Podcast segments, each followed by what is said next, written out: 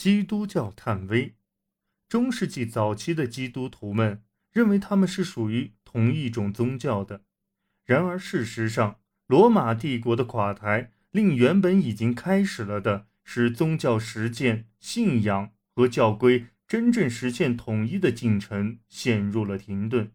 因为这些全部都依靠皇帝的法律权威性和给予财政支持。尽管教皇们一再声称自己拥有普世权威，但事实上，中世纪早期教会只是区域性组织的一种松散连结。罗马帝国的崩溃使一些中世纪早期的教会重返孤立状态，这种状态是早期处于罗马迫害下的基督社群所持有的，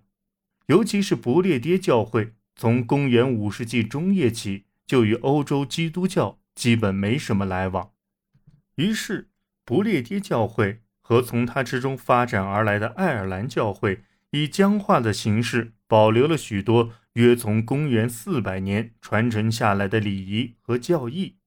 与其他地方继续发展的教会脱节。到公元六世纪晚期，这些教会与欧洲主流教会再次接触时，他们既缺少。有层次等级之分的主教又对复活节的日期抱有不同的看法，这引致了诸多麻烦。西罗马帝国的其他部分则被分为许多后继王国，这些王国的疆界有时和教会边界并非一致。在公元六世纪早期，阿尔勒先是属于西哥特王国，后来又成为东哥特王国的都市。而阿尔勒的主教们还在勃艮第王国设立了副主教职务，由于他们之间维持着跨境联系，也就招致了不忠的指控。实际上，基督教会很大程度上是以王国为单位各自发挥作用的，主教们则由国王们任命。而在当时政界边界还不太稳定的背景下，国王们。并不乐意见到自己国家的教会与其他教会过多接触，这些各自独立形式的教会发挥作用的程度也不同。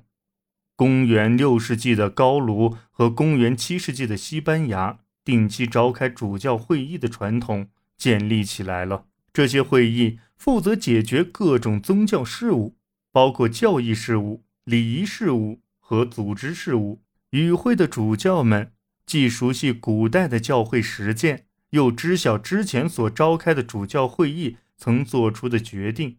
从而建立起宗教发展的连贯性。然而，这些会议召集及其决议的实施都要仰仗国王，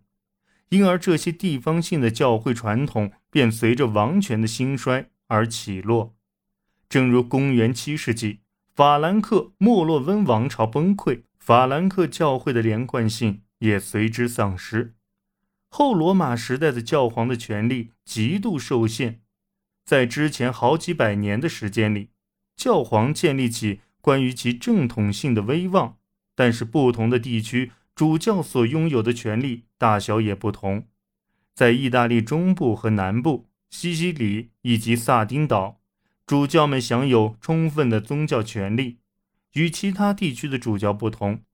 他们可以影响主教任命，还负有召集下级会议和监督教义事务的责任；而在其他地方，主教们则没有直接任命权，也不具备太大的影响力。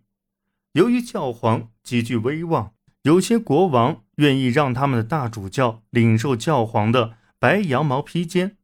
披肩彰显了接受者特殊的教皇代表身份。然而，教皇却并没因此得到回报。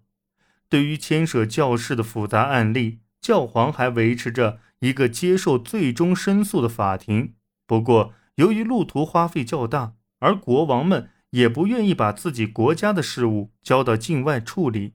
实际上法庭并没有收到多少申诉。西方地区中，与教皇之间关系较为密切的是昂格鲁萨克逊英格兰。这个国家的基督教化工作多是由公元597年教皇格列高利一世派遣罗马使团完成的。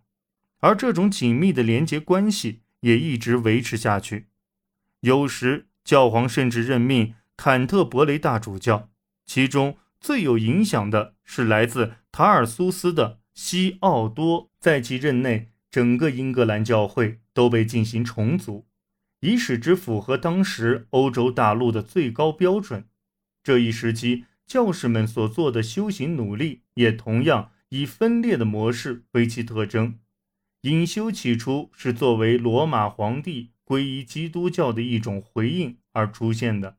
罗马皇帝的皈依为教会带来了巨大财富效应，并终结了基督徒将殉教作为献身信仰展示方式的可能性。隐修通常被视为活着的殉教，作为一种替代物出现，大多体现为个人苦修形式，满足了那些。认为教会标准正在逐步松懈的人的需求，在早期阶段，隐修以强调极度的忍耐为其特征，如圣安东尼在埃及沙漠中住了四十年之久，高柱修士圣西门则在叙利亚的一根柱子上生活。因此，可以认为早期的隐修生活是处于教会主流之外的，有时甚至是对教会主流的公开批评。尽管主教们不时地试图树立他们在这方面的权威，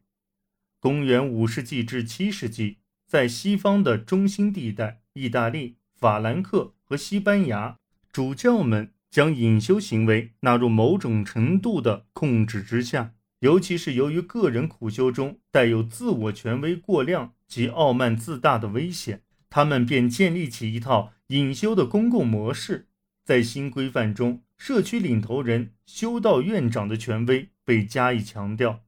僧侣的自由走动是不被允许的，生活模式也变得较为温和，进食适量的食物，一天的生活安排由劳动、学习、祈祷三部分组成。